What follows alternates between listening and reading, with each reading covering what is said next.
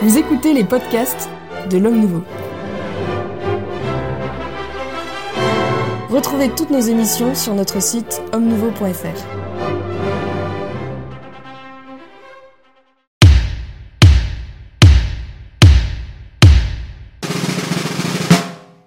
Bonjour, très heureux de vous retrouver pour cette euh, nouvelle émission du Club des Hommes en Noir euh, qui sera consacrée au voyage du pape euh, en Hongrie et en Slovaquie, voyage qui a eu lieu du 12 au 15 septembre dernier. Nous avons trouvé intéressant de revenir sur ce, ce, périple pontifical, tout simplement parce que il y avait une rencontre qui était attendue, c'était celle entre le Premier ministre Orban et le pape François, dont dont on sait que les positions, par exemple sur l'immigration, sont loin d'être euh, les mêmes.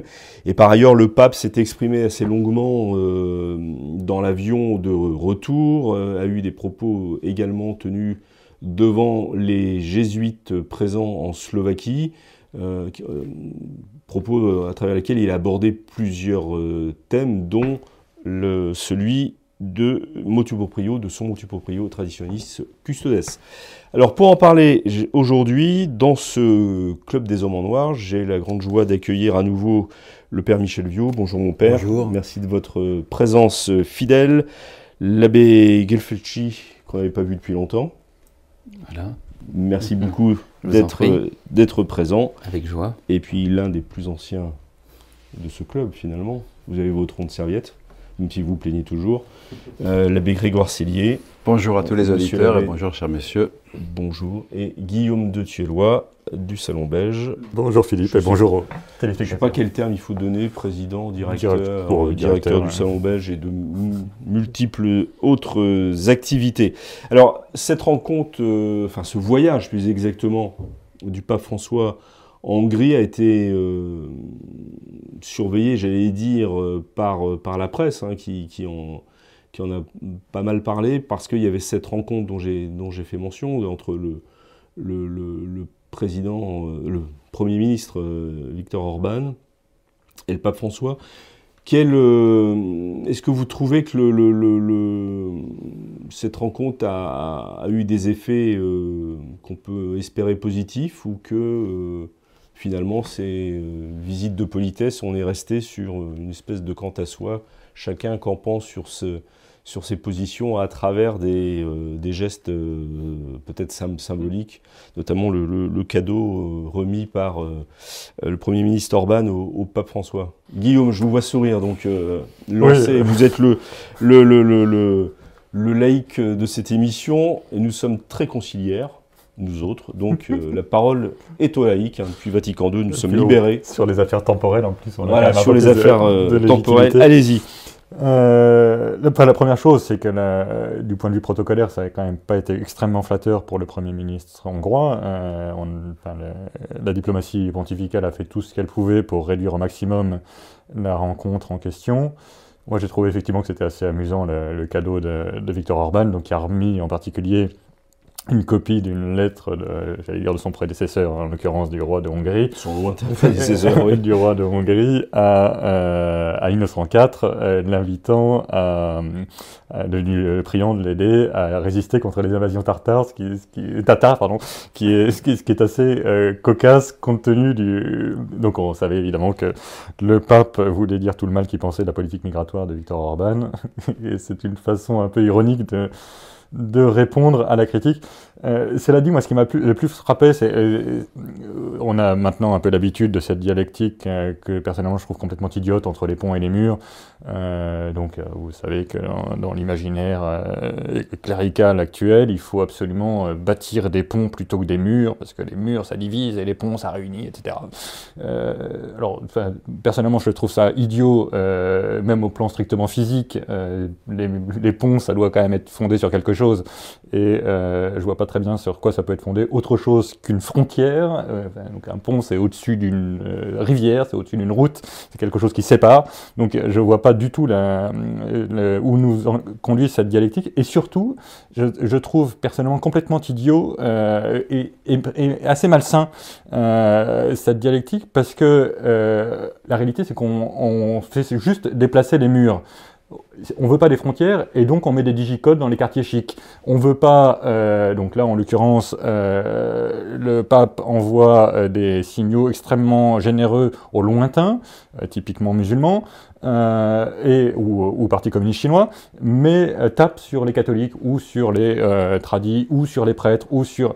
Donc à chaque fois, c'est si on met pas le mur pour nous séparer du différent, on met le mur pour nous séparer du prochain. Et euh, je ne suis pas sûr que ce soit un énorme progrès de l'humanité que de décaler l'amour du prochain vers l'amour du lointain et la haine du prochain. Mon père. Oui, moi j'ai trouvé que c'était humoristique, effectivement, la lettre, la lettre euh, remise, enfin le cadeau de monsieur, monsieur Orban. Mais ce que je voudrais quand même rappeler à propos des flux migratoires, euh, reportez-vous au compendium de la doctrine sociale de l'Église, qui a été fort bien commenté par Monseigneur Descubes, qui est l'ancien archevêque de, Rouen. Et il y a tout un chapitre sur les flux migratoires où, il est bien clair que le, dernier mot à la matière appartient à l'État et aux États. C'est-à-dire que l'Église euh, euh, a le droit, bien sûr, de dire ce qu'elle pense, hein. c'est même intéressant qu'elle le dise, mais euh, en aucun cas, un, chef d'État, selon les intérêts de son pays, euh, ne peut, euh, enfin, est, est, obligé, même s'il est catholique, euh, d'obéir, d'obéir à cela. Et on a bien vu que, par exemple, les rois de France, qui ont toujours été euh, c'était un roi d'Hongrie, mais les rois de France qui ont toujours été les, alliés, du pape et qui l'ont défendu et qui ont même donné les territoires. C'est même pour ça que c'est une des raisons pour lesquelles euh, le premier, le premier à être appelé enfant chéri du pape, c'est Pépin le Bref, Charlemagne et Carloman, parce qu'ils ont donné les États, États au pape. Bon, ils sont venus à son secours contre les Lombards, mais par exemple, quand il y a eu les affaires au XVIe siècle avec le Grand Turc, ben, la France n'est pas venue, euh, parce qu'elle était l'alliée du Grand Turc et ça ne correspondait pas du tout à la politique française. Hein. Et comme l'a dit donc très bien Joseph de Maistre euh, en, France, euh, il y a bien eu quelquefois des prêtres dans les gouvernements, mais il n'y a jamais eu un gouvernement de prêtres. C'est-à-dire que les intérêts français primaient. Voilà. Et ce n'était pas forcément ceux que disait euh, Rome, bien que la France soit fille de l'Église. La question migratoire est au cœur de, de, et de cette rencontre euh, entre Orban et.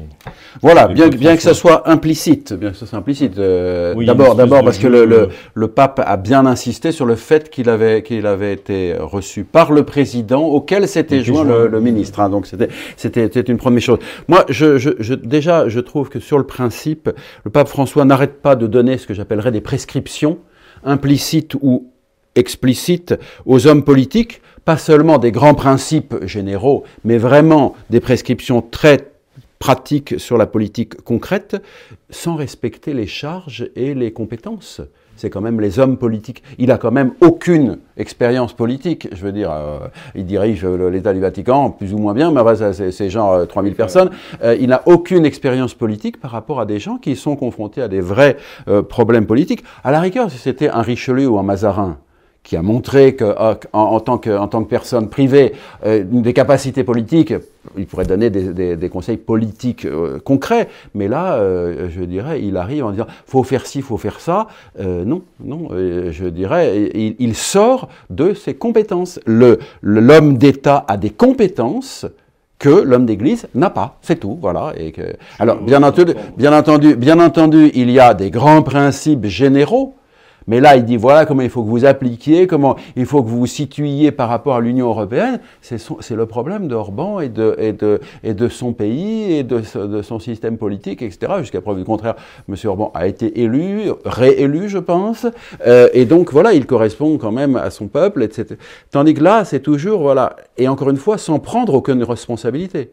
Parce que, parce que le pape fait des grands discours sur les immigrés, mais le Vatican n'est pas rempli d'immigrés. Hein. Euh, soyons, soyons honnêtes, il n'a pas ouvert les portes en disant tous les immigrés venez chez nous. Il a raison d'ailleurs, c'est logique. Il pourrait, il plus dans l'appartement pontifical, il n'a qu'à mettre 300 immigrés dedans s'il veut. Non, il ne le fait pas, raisonnablement d'ailleurs. Bon, qu'ils ne viennent pas donner des conseils euh, euh, sans fondement et sans, sans, compétence à des gens qui essayent de faire ce qu'ils peuvent euh, et qui sont quand même aux frontières de l'Europe. C'est une condamnation de principe en fait.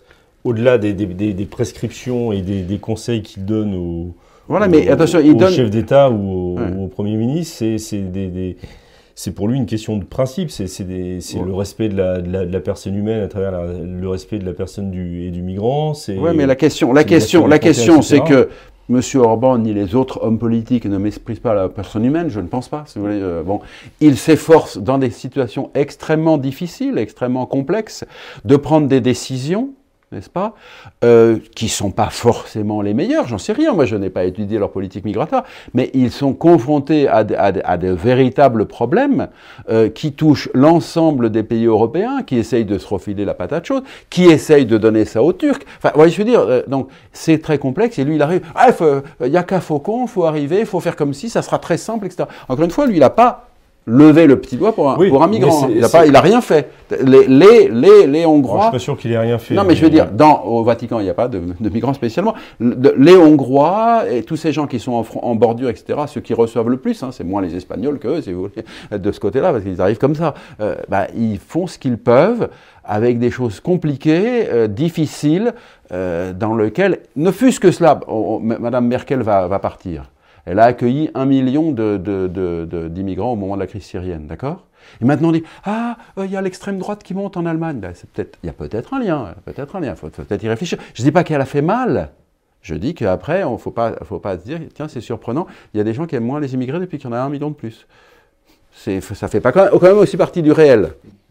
Oui, ça c'est certain. Est-ce que, cette rencontre, euh, François, euh, consacré que n'a été consacré qu'à la question euh, migratoire. C'est surtout symbolique, en effet, cette question migratoire. Euh, en fait, ce qui est dommage dans toutes ces discussions, c'est que, bon, d'un côté, vous parliez des grands principes, et dans la doctrine sociale de l'Église, l'Église, le successeur de Pierre, le, Christ, Dieu a droit à donner des indications à César. Euh, même s'il ne doit pas y avoir des, confusions, euh, il y a du droit naturel, et puis il y a aussi l'apport évangélique. Seulement, euh, ce qui semble manquer dans, ces confrontations ou dans ces, dans ces évaluations des uns et des autres, c'est justement peut-être le Christ.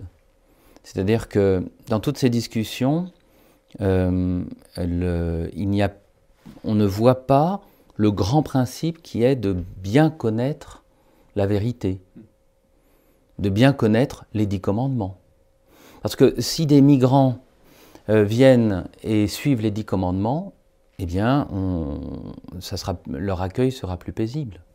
Ce sera plus facile. et plus facile. et si en plus euh, le pape euh, conseille fortement de les évangéliser, ça sera encore mieux. Et c'est ce qui manque systématiquement, finalement, depuis des années. Vous êtes en train de dire que, le pape François ne rappelle pas. Euh, enfin, il n'en parle pas.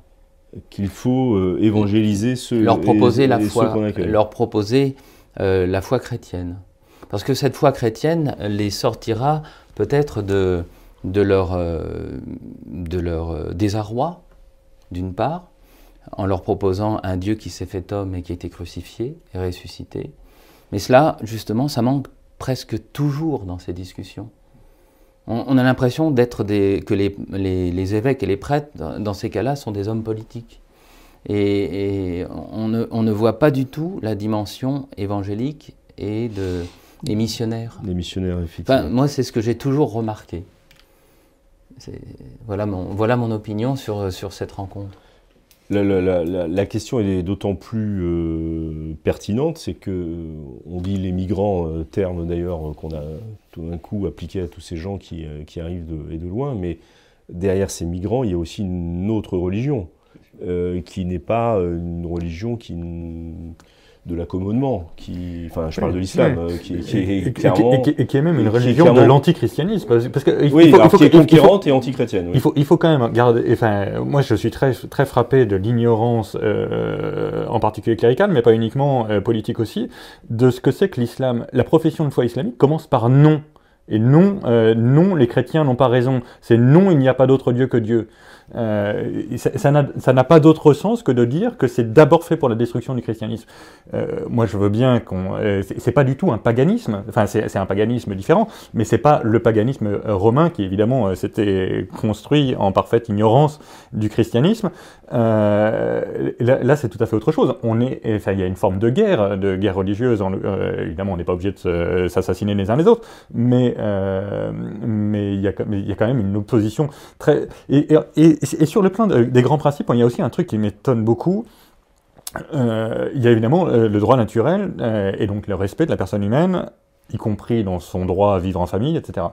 Mais là, aussi, il y a un problème de réel. On, nous, on, nous, dit, c'est des réfugiés, peut-être, euh, c'est pas toujours le cas d'abord, et euh, c'est quand même curieux, il n'y a que des jeunes hommes, ou à 80% c'est des jeunes hommes. C'est quand même un peu original, c'est des populations où il n'y a que des hommes? Ah Oui, c'est vous voulez dire, ils, ont, ils ont laissé les femmes et, les familles Ils, ont laissé les femmes, et, ils viennent pour autre chose. Ils viennent soit pour conquérir, éventuellement euh, sous, tutelle de l'État islamique, ou, ou, assimiler, soit ils viennent pour des raisons économiques. Je dis pas du tout que c'est méprisable, je dis simplement que c'est pas du tout la même chose que réfugiés qui quittent une zone de guerre. Euh, et, par ailleurs, le pape a dit euh, nommément, et là, moi je suis désolé, mais les bras m'en tombent, il a dit tout réfugié, le droit de tout réfugié doit primer sur le droit de toute nation. Mais c'est absurde. Euh, et, évidemment que les nations, ce n'est pas un truc qui existe en flottant dans l'air, c'est pas une idée platonicienne. Les nations, c'est des personnes. Pourquoi est-ce que le droit de tout réfugié serait au-dessus de tout euh, euh, La réalité, c'est qu'évidemment, nous avons le devoir de respecter la personne humaine dans, toute personne que nous rencontrons, y compris un réfugié. Mais je vois pas pourquoi le droit humain de cette personne-là primerait sur le droit humain des nationaux. Mon père, vous vouliez intervenir Oui, oui, non, effectivement. Je on, ne peut pas nier la, priorité euh, patriotique. Euh, simplement, je, je voudrais c'est que, oui, je, partage votre avis à propos de l'évangélisation. Et c'est vrai que, par exemple, euh, on, voit très bien la césure, n'est-ce pas, quand, quand, l'Algérie a été conquise en 1830, c'était sous Charles X, les gens demandaient à, devenir chrétiens. Bon, mais malheureusement, Charles X était renversé. Et Louis-Philippe, c'est a inauguré la politique actuelle, c'est-à-dire que surtout pas de conversion, parce qu'au fond, ça leur aurait donné l'envie d'avoir les mêmes droits que les, Français. Voyez-vous? Donc on a volontairement exclu de l'évangélisation. Alors dans les discours du pape, j'en ai vu un à propos de l'Europe. Et je pense qu'il aurait fallu poursuivre sur cette voie qui, était très critique à l'égard de ce qu'était l'Europe aujourd'hui, qui n'était plus qu'un conglomérat, une sorte, bon, et qui n'était plus celle rêvée par de Gasperi, enfin la, vieille démocratie chrétienne. Bon, il avait raison, mais alors il fallait aller plus loin. Et justement là, je, trouve que c'est dommage qu'il ne soit pas allé plus loin, parce que euh, ça permettait de s'attaquer à la cause des migrations. Et au fait que l'Europe n'a pas su jouer le, le rôle vraiment d'Europe euh, sur euh, les questions migratoires, c'est-à-dire en intervenant politiquement et même quelquefois peut-être militairement pour empêcher ces migrations. En fait, l'Europe est divisée, on le voit encore plus aujourd'hui. Maintenant, ça, claque au grand jour, et avec certaines affaires, mais que, par exemple, l'Allemagne a fait sa propre politique euh, économique, et sur le plan à l'étranger, elle était à la remorque des États-Unis. Bon, et qui, eux, sont, euh, entretiennent euh, la guerre là-bas, et qui fait que ça, ça accroît les migrations. Et ça, c'est criminel c'est criminel. Ce sont ceux qui sont criminels, les plus criminels, ce sont ceux qui obligent des hommes et des femmes, et en fait il n'y a que des hommes, hein, de quitter leur, le lieu où ils habitent, parce qu'ils y entretiennent la guerre pour un certain nombre de raisons, mais qui ne sont pas les nôtres à nous, ni celles des Hongrois. Nous n'avons pas à payer l'addition, vous comprenez? Et alors, par exemple, nous, nous payons l'addition euh, sur le plan militaire d'une façon euh, absolument abracadabrante, euh, en, étant tout seul, et, et, on va être obligé finalement, le, Sahel c'est notre Afghanistan, mm-hmm. hein, et ça va encore accroître euh, comme quand on a détruit euh, la Libye, c'est pareil, ça va encore accroître le nombre de, migrants. Ce sont des fautes de la politique française qui montrent qu'il n'y a pas de politique européenne parce qu'il n'y a pas de véritable Union européenne et qu'il y a des gens qui ne jouent pas le jeu européen. Le pape a commencé à le dire, mais il aurait fallu aller, euh, je pense, plus loin. Oui, mais il y a peut-être aussi le, le cynisme européen de, de, vouloir de la main-d'œuvre. Parce que avec le développement du divorce et de la contraception, nous n'avons plus ni famille ni enfants. Ni patrie. Oui, mais enfin, nous avons quand même des, emplois qui ne sont pas euh, pris, mais avec des chômeurs. Alors, qu'est-ce qu'ils font ces chômeurs? On paye des chômeurs et on fait, et, on, fait venir de la C'est le grand capital. Oui, c'est ce que veut le grand capital. Eh c'est clair. quand même. Et, et là, à la preuve. Monsieur Mélenchon, attendez. Si voilà, non, non, mais c'est L'alliance des gauchistes et du grand capital est évidente. L'Europe a plutôt une politique justement, euh, et c'est un, une difficulté actuelle, même qu'on retrouve à l'ONU, de, cette confrontation sur la, sur la démographie, sur la dépopulation, sur le développement de la contraception euh, dans, les pays, euh, dans, dans, tous les pays, et également donc de, de vouloir faire des déplacements de population pour compenser euh, je suis d'accord. Ce sont des pompiers pyromanes systématiques. Mais c'est le triomphe du grand capital sur la politique, et ça montre que c'est l'argent qui dirige les politiques et non plus le, et non plus le contraire, et que euh, l'Europe s'est alignée sur cette conception ultralibérale des Américains. qui n'est pas celle de l'Europe. Spécialement pas terme, de la France. À terme, ce n'est même pas du, capitalisme. C'est plutôt de la, de la dissolution. Oui. Euh, diviser pour régner.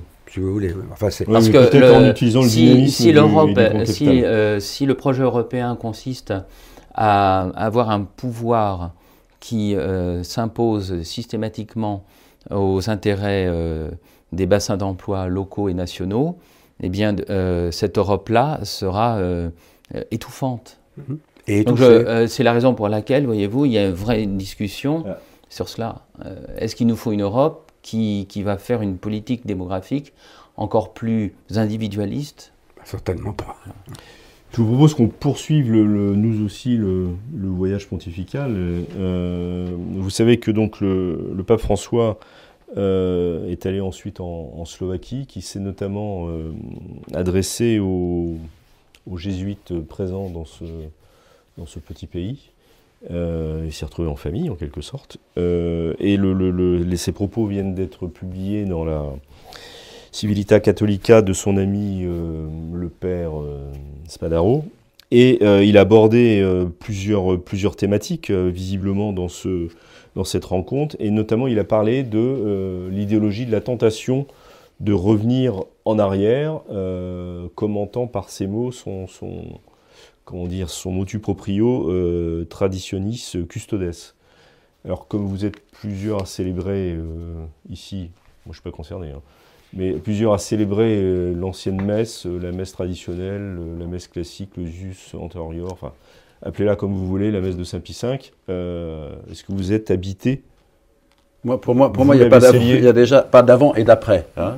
La, liturgie est de toujours, la liturgie est stable, la liturgie nous fait entrer en communication avec le ciel. Donc je ne sais pas euh, ce qui a été fait, je ne sais pas ce qui a été changé, j'ignore tout cela. Et donc, euh, bah, on, dit, dit-on qu'il y aurait une nouvelle liturgie, mais que je ne connais pas. Et, donc, il faut vous mettre au goût du jour. Voilà. Vous ne pas les journaux. Voilà. Et euh, donc, et donc, voilà. Pour moi, ça n'a strictement aucun sens. Il n'y a aucun retour en arrière. Il n'y a aucun retour en arrière. Il y a juste la vie chrétienne euh, telle qu'elle s'est toujours déroulée, euh, euh, précisément par cette liturgie qui nous met en contact avec les réalités stables de la vie éternelle et qui est au-dessus du temps. Donc dire qu'il y a un avant et un après, pour moi, c'est complètement ridicule. Donc voilà, il, alors il dit qu'il est l'après et que nous serions l'avant, c'est son problème, mais pas le mien en tout cas. Euh, voilà, il n'y a, aucune tentation de revenir en arrière parce que je, n'ai pas, bougé. Je reste toujours avec ce, ce, que mes pères ont célébré et que je continue à célébrer. ce que dit l'abbé est d'autant plus intéressant que dans la lettre qui accompagne le motu proprio, il est mentionné un catéchisme différent. Mais on aimerait savoir quelle différence d'enseignement de la lex orandi et la lex redendi, la loi de la prière et la loi de la foi, quelle est la différence? Si c'est une différence du fait qu'il n'y a, plus de présence réelle, euh, c'est excessif, c'est le progressisme le plus échevelé. Est-ce si cette différence de catéchisme consiste à dire qu'on peut communier sans se confesser ah, Mais je ne vois pas qu'il y ait un avant et un après. L'enseignement de l'Église n'a pas changé, ni sur la présence réelle, ni sur le fait de communier en état de grâce. Alors, euh, j'aimerais surtout des faits et des éléments pour me dire qu'il y a un retour en arrière, un avant, un après. J'aimerais pas seulement des discours et des, postures, mais je voudrais des, des, choses concrètes et mises par écrit. Vous voyez C'est quelle est la différence? S'il y a une différence, si la messe n'est plus un sacrifice, alors il faut l'écrire. Oui, parce que c'est ce que je voulais vous dire. Or, euh, ça, n'est pas écrit d'ailleurs. Le pape François n'a jamais, jamais, jamais cette ligne rouge n'a été, franchie. je, pense que ça touche un, un, problème extrêmement euh, profond. Moi, j'ai été très frappé par euh, l'affaire du Costa Rica qui est évidemment euh, de la conférence épiscopale du, Costa Rica qui a interdit euh, Costa Rica qui a interdit la, messe traditionnelle d'une part, mais dans la foulée il y avait un prêtre à ma connaissance qui célébrait la messe traditionnelle en accord avec l'évêque. Euh, je crois qu'il y a un, priori de Saint-Pédis par ailleurs, mais il y avait l'IBP aussi. Mais donc il y, avait, il y avait un, un, prêtre diocésain célébrant la messe traditionnelle, il dit ben, j'obéis à mon évêque et donc je vais célébrer la messe Paul VI euh, orientée en latin. Donc c'est la messe typique de, l'édition typique de la nouvelle messe. Ça a été interdit. Et c'est interdit par décision de la conférence épiscopale. Et donc là, aussi, on, aimerait savoir ce qu'il y a de pécamineux. L'interdiction va plus loin, si je puis me permettre, puisque tout usage de vêtements liturgiques dit anciens est également, euh, est également interdit. Et, là, aussi, accessoirement, il y, y, a plusieurs choses qui, euh, autour de cette histoire. La première chose, c'est que on serait curieux de savoir ce qui, dans l'édition typique de la nouvelle messe, pose un problème à la conférence épiscopale du Costa Rica. Euh, est-ce qu'ils ont un problème avec le Concile Vatican II, par exemple? Est-ce enfin, ça, ça, m'intéresserait beaucoup. Et par ailleurs, on, voit à quel point l'arbitraire domine maintenant dans les relations ecclésiastiques en particulier. Le droit est fait pour protéger. Euh, le droit canonique demande l'avis ecclésiastique. Il dit pas maintenant c'est interdit. Ah bon? C'est obligatoire et interdit à la fois. la beauté du. C'est en même temps. La beauté de l'ornement. Ils n'interdisent pas de mettre une chasuble, heureusement, mais ils interdisent que ce que le Saint curé d'Ars ou, ou, Saint François d'Assise, euh, Saint François, euh, quand on, veut mettre des, des chasubles en, laine euh, crue, comment dire, sans forme et, plus un poncho qu'une chasuble, euh, l'objection, c'est Saint François d'Assise, qui est pauvre parmi les pauvres, voulait que la liturgie soit la plus belle possible. Comme le curé d'Ars. Comme le curé d'Ars. Mais Saint François d'Assise, c'est à noter. Alors là, le Costa Rica, oui, très bien, c'est effectivement assez euh, symptomatique à la fois et choquant par ailleurs. Mais, euh, je veux dire, c'est pas le pape François, c'est consécutif à sa décision. C'est peut-être une interprétation. Euh, mais on n'a pas entendu dire que Rome trouvait que cette interprétation était excessive. Enfin, en fait, pour, pour, moi, il y, a un, il y a un côté euh, tristement macronien dans, la, dans, le gouvernement de l'Église. C'est ah bah vous pensez que Maurice Laetitia interdit les, les remariages? Bon, bah, très bien, pensez-le. Ah bah vous pensez qu'on peut communier en étant divorcé, remarié euh, bah, Très bien, pensez-le. Mais attendez, euh, c'est quoi la doctrine de l'Église sur le mariage? C'est quoi la doctrine de l'Église sur la messe? On est, enfin, euh, Encore une fois, est-ce que ça a changé quoi? C'est euh, justement, le pape François, devant les, les, les jésuites en, en, Slovaquie, a été beaucoup plus, plus précis.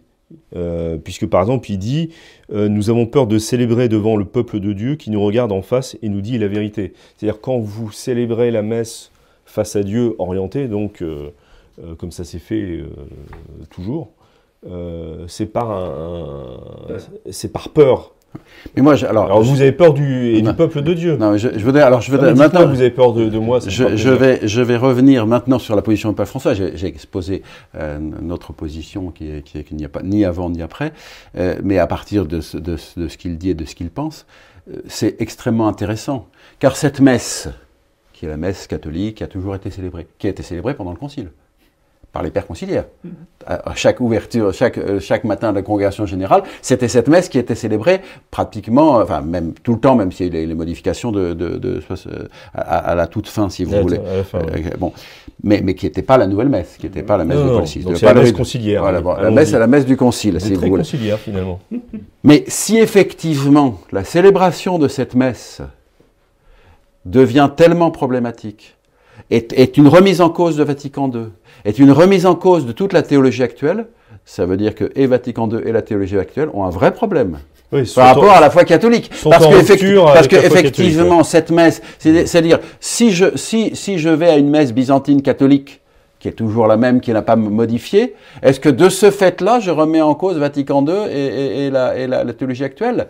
C'est tout ça, si vous voulez. Ça, ça signifie, effectivement, il y a des gens qui célèbrent cette messe tranquillement, etc. Et rien, euh, ce, simple fait est une remise en cause de Vatican II et de toute la théologie, et de, enfin, de toute la théologie et de la pratique euh, actuelle, si vous voulez. Euh, c'est, c'est un vrai problématique de rupture. Est-ce que effectivement, ça signifie que Vatican II, c'est un peu ce que je pense, Vatican II et la théologie actuelle sont en rupture avec la tradition François pense comme vous, en fait. Oui, semble, semble vous donner raison. C'est-à-dire, il semble acter qu'il y a une rupture entre Vatican II. C'est exactement pour ça qu'on ne prend pas Vatican II. et la fois précédente. Cela dit, vous n'avez pas répondu à ma, à ma, à ma question euh, psychologique. quoi. Est-ce que vous avez peur ben, Jusqu'à preuve du contraire, jusqu'à preuve du contraire, je me tourne vers les fidèles ah, un certain nombre de fois pendant la messe. Je me tourne vers les fidèles à chaque Dominus Vobiscum. je, je, je, me tourne vers les fidèles parce que le pape François vient, vient d'imposer, quand on célèbre la messe traditionnelle, pas, pas, nous bien sûr, de, de, de, lire de la fraternité Saint-Pédis. c'est euh, de, de, dire les, de dire les lectures face au peuple. En français sur notre... C'est exactement ce que je fais à toutes les messes. À toutes les messes, après l'avoir dit la lecture en latin, je l'ai dit en français face aux gens, n'est-ce pas? Donc je suis en, face au, public.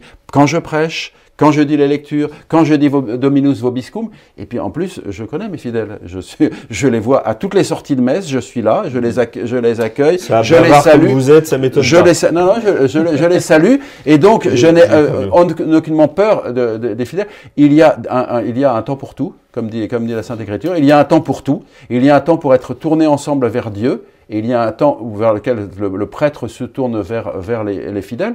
Rappelons par ailleurs que les basiliques romaines ne sont pas orientées, vous le savez qu'elles sont occidentées, et que les historiens de la liturgie nous disent clairement que lorsque le prêtre se, tournait vers les fidèles, Dominus vobiscum oremus, tous les fidèles se tournaient vers l'Orient c'est-à-dire tourner le dos au prêtre pour regarder le soleil levant. C'est parce qu'ils avaient peur du prêtre. Voilà.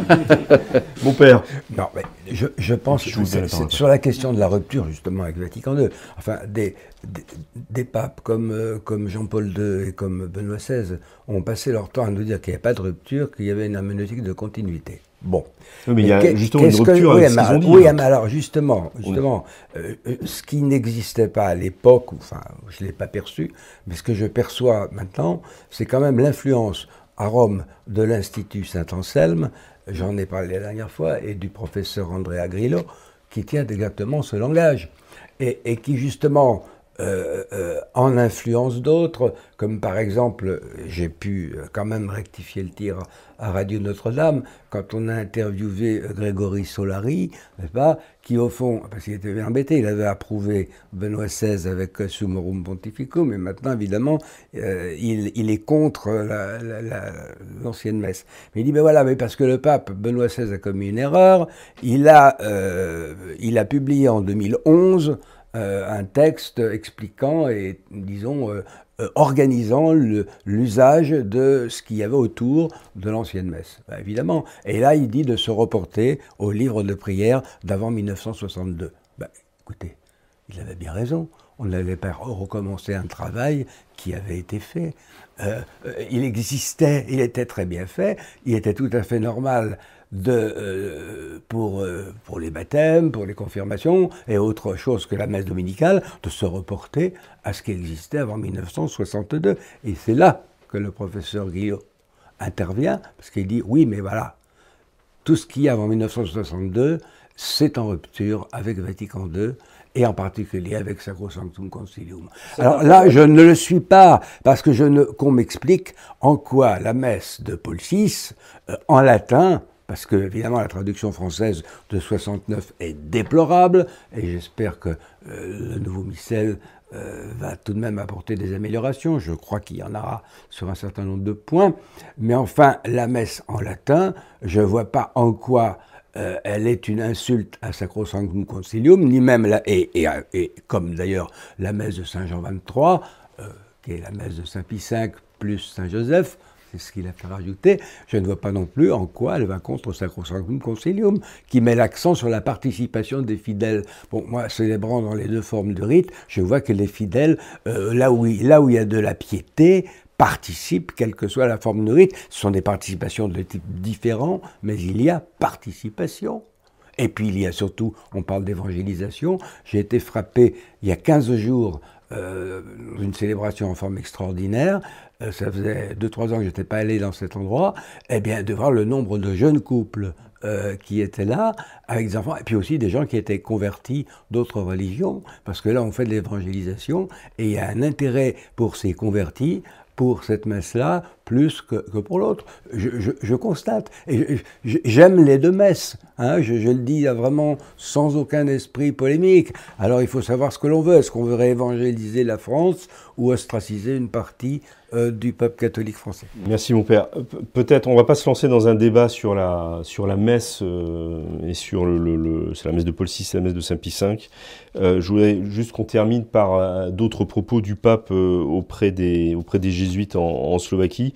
Euh, puisque là encore, il, parle sur, le, sur ce qui nous fait peur, euh, alors les clercs ou les, ou les laïcs, mais euh, notamment, il, a déclaré ceci, cela nous effraie d'accompagner des personnes qui ont une diversité sexuelle. Alors, il visait à la fois les, les couples, les couples homosexuels, dont, il faudrait, pour lesquels il faudrait une pastorale adaptée en tant que couple, et par ailleurs, il parlait également des couples en seconde union, euh, rappelons qu'ils ne sont pas condamnés euh, à l'enfer. J'étais marqué d'ailleurs par cette terminologie de seconde union. Euh, j'allais dire autrefois, enfin il n'y a pas si longtemps, on parlait de, de, divorcés remariés qui montraient quand même qu'il y avait aux yeux de la loi de l'Église quelques problèmes. Là, on parle d'une seconde union comme si c'était tout à fait banal, banalisé. Alors ça l'est dans les faits, mais jusqu'ici, aux yeux de l'Église, vous qui êtes un, spécialiste de ces questions, eh bien, euh, tout Je ne parle pas des secondes unions, mais, des questions de mariage, de droit, etc. Mais si vous voulez, tout ça, c'est. J'aurais un mot un peu sévère, c'est de la démagogie. Hein, c'est. C'est de la démagogie ou c'est une pensée et un programme? Oui, mais la pensée et le programme, c'est de faire admettre le divorce, c'est de faire admettre, euh, comment dire, euh, le, passage à l'acte de la tendance homosexuelle, alors même que le Christ lui-même nous, nous invite à, comme, comme le disait un texte de 86 euh, de la Congrégation pour la doctrine de la foi, à porter notre croix.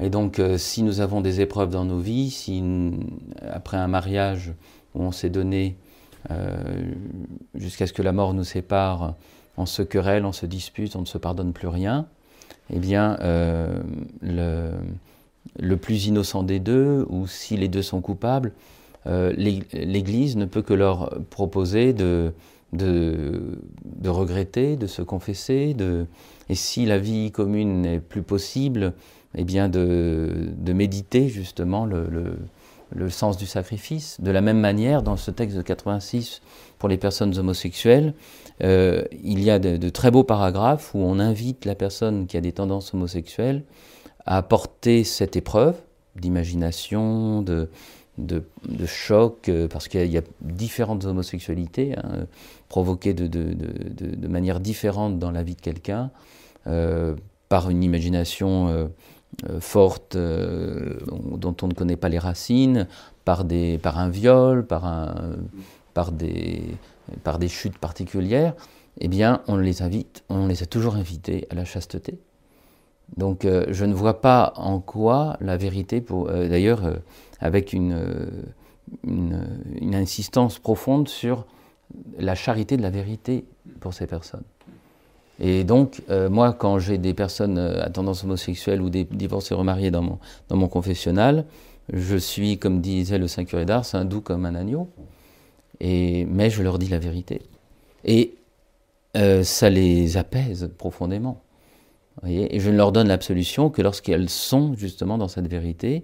le magistère de l'Église a toujours demandé aux adultères, divorcés, remariés, de vivre chastement pour pouvoir recevoir l'absolution et communier. Mais ça n'a pas changé. Maurice Titiane ne dit rien. Et lorsqu'un texte ne dit rien, on se rapporte au oui, texte sauf que là, il semble que la praxis prenne le pas sur la. Oui, mais c'est pas dans les praxis. Pas dans pas une orthopraxis. comme, comme disait le cardinal Cafara, une praxis sans vérité, c'est une roue sans essieu. Très belle image.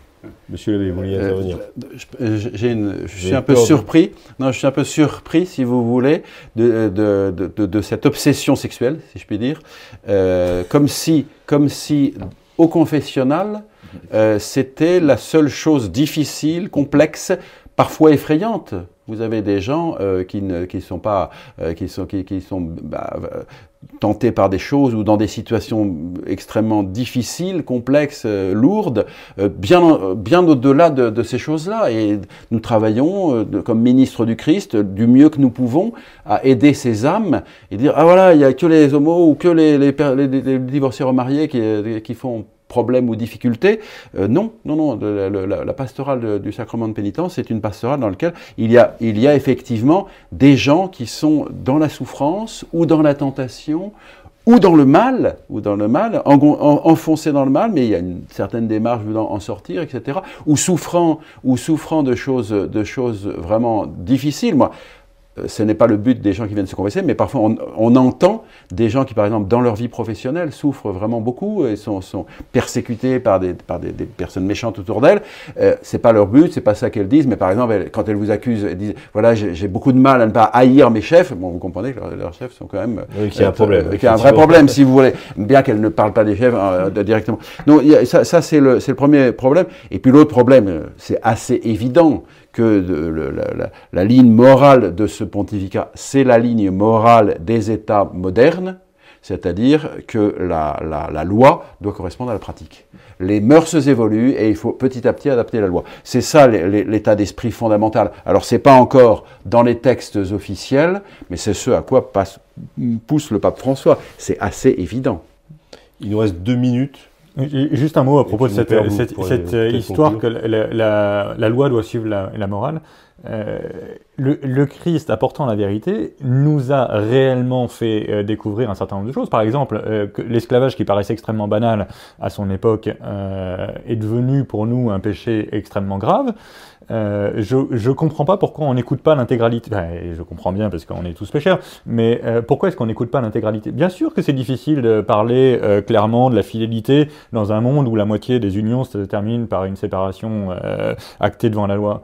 Mais euh, c'est pas le sujet. Euh, L'Église va exister encore euh, jusqu'à la fin du monde, et donc euh, on va on va pas se caler sur la législation veille ou naquer ou je sais pas qui. Ça c'est au contraire, on doit, on doit ah, d'une certaine façon, on, on, a plus de chances d'être d'être à la mode si on tient notre fidélité à quelque chose qui est plus grand que les modes passagères, qui est euh, la vérité du Christ. Euh, et, moi, je suis persuadé, et on le voit d'ailleurs en Hongrie, par exemple, et dans beaucoup de pays de l'Est, le discours contre le divorce, contre l'avortement, contre, qui a été un discours inaudible dans euh, l'Europe communiste, est aujourd'hui un discours qui devient très audible dans l'Europe de l'Est. Pourquoi? Pour des raisons naturelles, des raisons de démographie. Euh, et, je vois pas pourquoi ce ne serait pas le cas euh, en France dans, dans, 20 ans, 50 ans ou 200 ans. Et, et, encore une fois, c'est pas à l'Église de, de, se caler sur la, sur la dépravation morale euh, sexuelle, mais pas uniquement sexuelle, dans tous les domaines. Parce que évidemment, dans ce cas-là, pourquoi est-ce qu'on ne dirait pas, puisqu'aujourd'hui le grand capital triomphe, pourquoi est-ce qu'on ne dirait pas, après tout, quand on est riche, on peut tout se permettre Il y a une morale pour les riches et une morale pour les pauvres. Hein on peut Ah non, c'est pas. on peut tout. Mon père, un mot pour conclure. Oh bah simplement, on va dire qu'effectivement, l'ère du temps, savez, ça fait plus de deux siècles que ça dure. Ben, non, mais je vais vous dire, c'est très simple. Hein.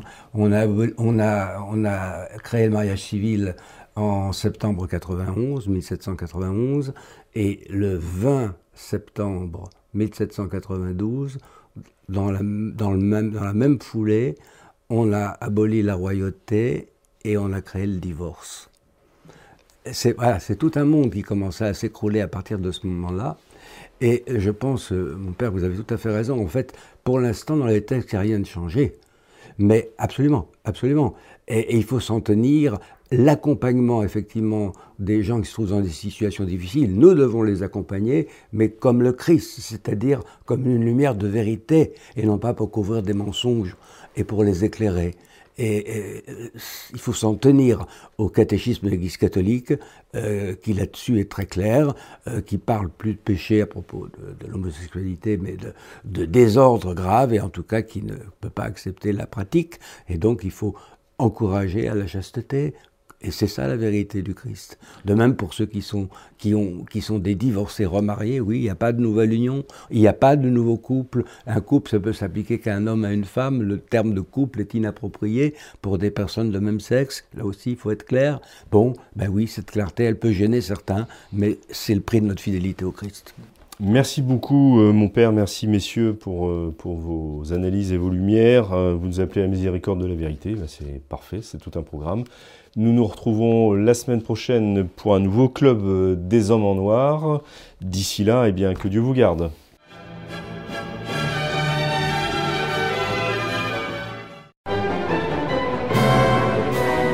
Merci d'avoir écouté ce podcast de l'Homme Nouveau. Si vous souhaitez soutenir nos émissions, rendez-vous sur l'onglet Faire un don de notre site homme